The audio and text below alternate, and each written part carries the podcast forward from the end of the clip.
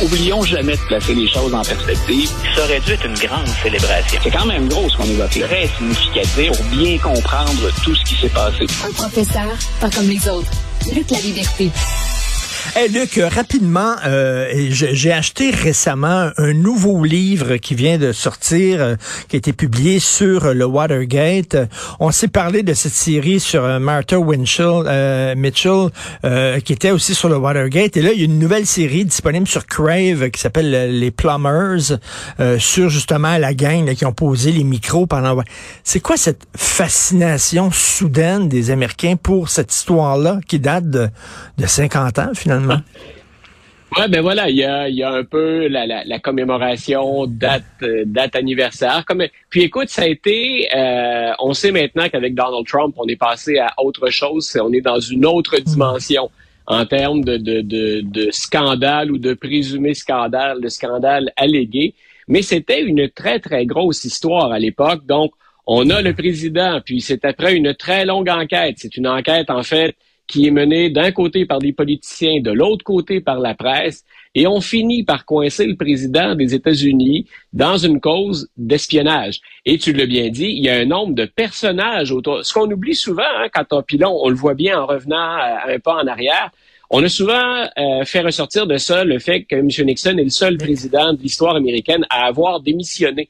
Mais il y a un tas de personnages hauts en couleur et il y a un tas d'événements tous controversés. Tu as parlé de Mme Mitchell, par exemple. C'est pas banal comme histoire. Mais il y a aussi un nombre de conseillers puis de, du président ben qui ont été impliqués dans ce scandale. Donc, on, voit tout le déploiement de cette histoire-là. Et là, ce qu'on voit sur Crave, et j'étais dans un sens content, surtout que la, distribution est, de qualité. Euh, on n'est pas allé chercher n'importe quel comédien pour faire ça. Mais là, on met l'accent sur qui a proposé ça à Richard Nixon? Parce que c'est pas M. Nixon qui imagine ce scénario-là. Euh, et là, on, braque les projecteurs sur ceux qui ont pensé à cette histoire. Une bande de coucou, là. J. Gordon Liddy, c'était un coucou total. Hein. Et, peut-être qu'on s'intéresse ah, à, ça parce que finalement, ça a ouvert la voie à Trump. Hein. C'est comme, euh, ça, a comme pavé la, la, la voie à des gens comme Trump. Puis écoute, c'est, si je suis un Américain de cette époque-là, mon président quitte plutôt que d'affronter une procédure de destitution et son successeur, dont le nom n'est jamais apparu sur un bulletin de vote présidentiel, lui accorde une grâce présidentielle. J'utiliserais des termes plus vulgaires si on n'était pas en onde pour dire comment je me sens à ce moment-là. Donc, le gars n'aura jamais été confronté à la justice et celui qui invoque la, la paix nationale, guérir une blessure nationale, n'a jamais été élu. Il parvient à la vice-présidence parce que le vice-président d'origine est lui aussi parti en raison d'un scandale. Donc, Gerald Ford va poser un geste qu'aujourd'hui on trouve un peu plus sage, mais qui à l'époque va choquer. Si on parle de crise de confiance à l'égard des institutions et à l'égard du gouvernement, on peut aisément pointer vers deux personnages au plan historique. Lyndon Johnson, le démocrate, qui ment à la population américaine au sujet du Vietnam, et bien sûr, ensuite, le républicain, M. Nixon, qui quitte dans la foulée du scandale du Watergate. On connaît la chanson de Don Henley, The End of the Innocence? Est-ce que c'était ça un peu, le Watergate? C'était la fin de l'innocence et là, on s'est rendu compte qu'on nous mentait en pleine face. Ben, nous, les Américains. Ouais, puis écoute, M. Nixon vient, est élu tout de suite. si, si Lyndon Johnson ne se présente pas en 1968, Lyndon Johnson, en politique intérieure, peut légitimement déposer un bilan qui lui est favorable c'est entre autres des législations sur les droits civiques. En politique intérieure, ça va plutôt bien. Il avait été réélu avec une majorité écrasante en 1964. Et là, gros punch. On se tourne du côté des républicains. Donc, M. Johnson nous a menti sur le Vietnam. Ça ne va pas bien au Vietnam. On se tourne du côté de Richard Nixon. Et Richard Nixon fait ben, quelque chose qui est aussi grave à tout le moins, euh, sinon pire que ce qu'a fait M. Johnson. Donc, il a hmm. cherché à intimider son personnel pour dissimuler une véritable opération d'espionnage à l'endroit du parti adverse. Donc, The End of the Innocence, je pense que le titre était particulièrement bien choisi. Et tu parlais de destitution. Euh, est-ce qu'il y a des républicains qui veulent entamer une procédure de destitution contre Joe Biden? Ouais. C'était dans les plans. Dès qu'on a choisi, on a perdu ça de vue un petit peu parce que ça a été très difficile, la nomination. On, se rappelle, du nombre de tours de vote qu'il a fallu pour élire le speaker de la Chambre des représentants, M. McCarthy. Mais c'était très clair que chez les plus radicaux parmi les républicains, en prenant la majorité, le contrôle de la Chambre des représentants, on allait, en quelque sorte, offrir la monnaie de sa pièce, la monnaie de leur pièce aux démocrates. On avait procédé à deux tentatives de destitution du président Trump et on s'était dit, maintenant qu'on aura le contrôle des différents comités, ce sera à notre tour de mener la charge. Pour le bénéfice de nos auditeurs, il y a un sénateur qui est un des plus vieux sénateurs, ou un des, s'il n'est pas le sénateur le plus expérimenté, Chuck Grassley. M. Grassley a dit, écoutez, moi, il y a un lanceur d'alerte qui m'a contacté et qui dit que le FBI a un document incriminant pour l'administration Biden. M. Biden, à l'époque où il était vice-président, aurait accepté des pots de vin en échange de faveurs politiques. Donc, M. Grassley dit, je ne peux pas vous donner ce document-là, mais moi, je pense qu'il euh, existe et que ce lanceur d'alerte a raison. Pour la petite histoire, M. Grassley au Sénat n'a pas la capacité, lui, de convoquer, d'assigner des témoins à comparaître. Il va donc s'associer avec un représentant de la Chambre des représentants, M. Comer, qui lui dit, nous, on peut faire ça. Je suis convaincu que ce document-là existe. Au moment où on se parle, il n'y a pas de document.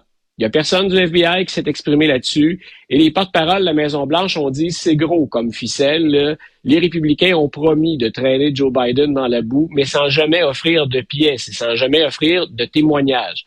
Au moment où on se parle, c'est vrai que si on, arrive, on parvenait à coincer Joe Biden et que ce document-là existe vraiment, je suis de ceux qui se disent, ben écoutez, on, les, les démocrates voulaient laver plus blanc que blanc, ça vaut pour tout le monde. Mmh. tenter une procédure de destitution contre M. Biden.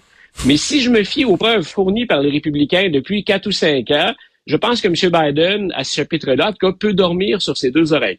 Il peut être embêté par son fils, sur lequel on enquête aussi à la Chambre des représentants. Hunter Biden, on le sait, a une vie plus que trouble, euh, qui, qui, fait, qui pourrait très bien faire une série à elle seule.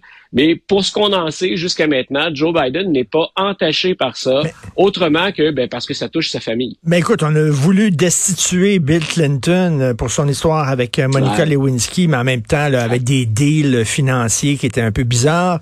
Euh, on veut destituer Trump, on veut destituer Biden. Écoute, depuis quelques années, c'est je te destitue.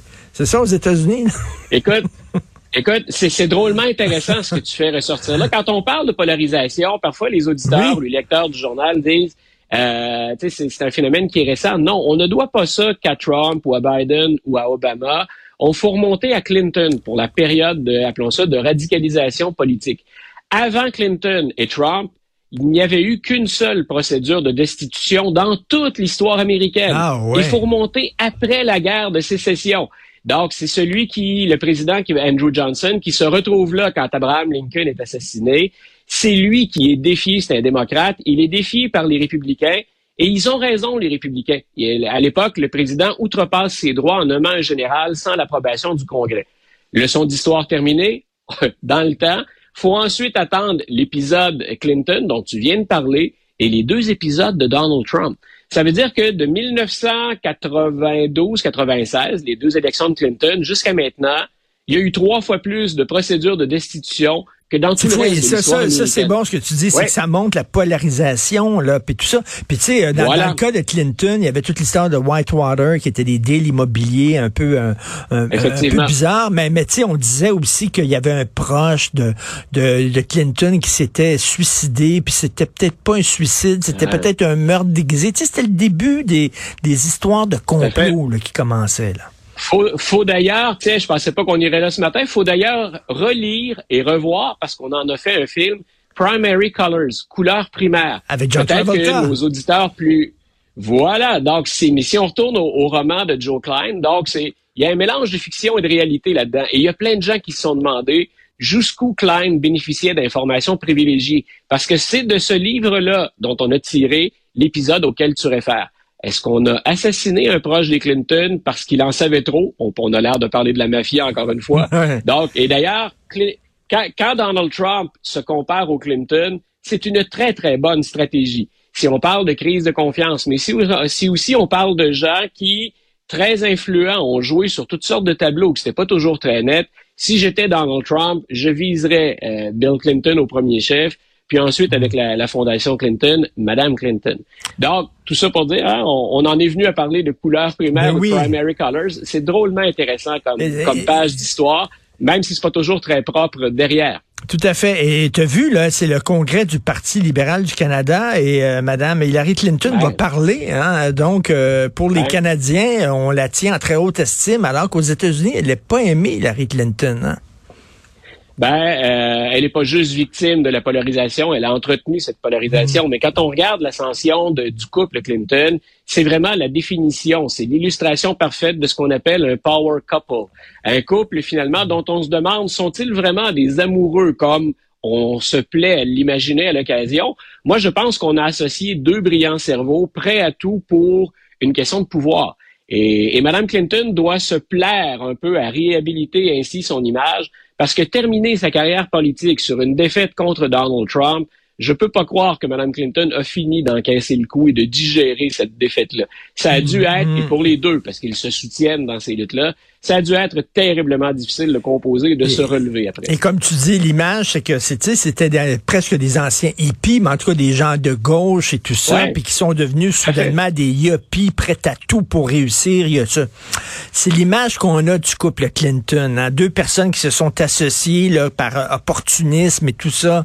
Euh, et en tout cas, ça a l'air qu'au Parti libéral, on l'aime beaucoup.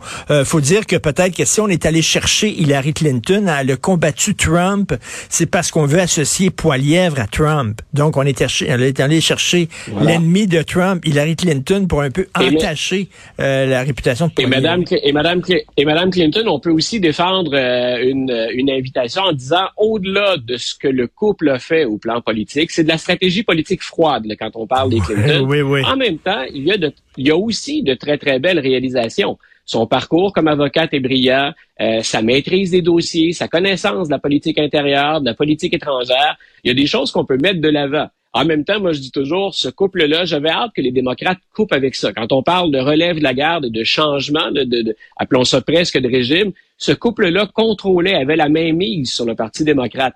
Et c'est l'arrivée d'Obama et de Bernie Sanders qui, quelque part, a forcé la main des démocrates pour tasser un peu les Clinton. Et ça a été pour eux le début de la fin, avant la défaite amère de Mme Clinton contre Donald Trump. Et Luc, est-ce que CNN a raison euh, d'accorder beaucoup de temps d'antenne aux heures de grande écoute à Donald Trump? C'est ça qui va se passer la semaine prochaine. Voilà, difficile de, de, ne pas être cynique quand on suit ça au jour le jour. CNN dit donc, nous allons euh, accorder euh, des euh, heures de grande écoute. On, va déployer ce qu'on appelle une formule town hall, donc des citoyens qui vont pouvoir poser des questions à celui qui, dans les sondages, est le ah. premier candidat dans la liste, Donald Trump. CNN dit, écoutez, nous, on pense que peu importe ce que vous pensez de Donald Trump, c'est le meneur actuellement. Est-ce qu'on peut se permettre, comme grand réseau, de ne pas inventer ben, le meneur? Ils ont raison. Personne, oui, sauf que personne n'est dupe. Dans les sondages, depuis qu'on a entrepris le virage CNN, le congédiement de Don Lemon, puis le départ d'autres animateurs, il y a un ménage qui est effectué au sein de la chaîne. Ça n'a pas les résultats escomptés. Donc, on, va aussi chercher des codes d'écoute. Euh, on vient de reprocher à Fox News d'avoir agi longtemps comme ça. Euh, faut pas être dupe. CNN veut remonter la pente. Alors, on a dit, ben, est-ce que d'un côté éthique, c'est correct d'inviter quelqu'un dont les compagnies ont été reconnues coupables, qui est au moins dans deux procès actuellement, un pour viol, puis euh, un autre qui est associé à ses affaires personnelles, corruption, puis euh, fraude électorale? Est-ce que c'est correct d'inviter quelqu'un puis de lui donner comme ça des heures de grande écoute? Est-ce que vous refaites pas le jeu de ceux qui ont aidé à faire monter Donald Trump? Moi, je pense que CNN, sur le fond, a raison. Euh, c'est le candidat numéro un au moment où on se parle. Ce qui va être très important pour CNN, c'est comment on mène l'entrevue. Si on a l'impression qu'on lui donne une passe gratuite, qu'on ne le confronte pas à ses messages, euh, c'est Caitlin Jennings qui a déjà travaillé aux côtés de Tucker Carlson, d'ailleurs, qui va mener l'entrevue. Moi, c'est elle que je surveille autant que Donald Trump. Donc, euh, Attends, mais quelqu'un qui a travaillé auprès de, de Tucker Carlson qui va être à CNN pour interviewer Donald Trump.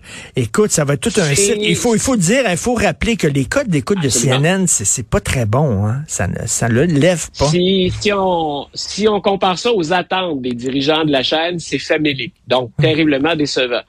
Et l'autre question qu'on pourrait se demander aussi, Richard, c'est que fait Donald Trump sur CNN? Euh, et ça, c'est drôlement intéressant comme stratégie. Il est en train de creuser l'écart, M. Trump, avec Ron DeSantis.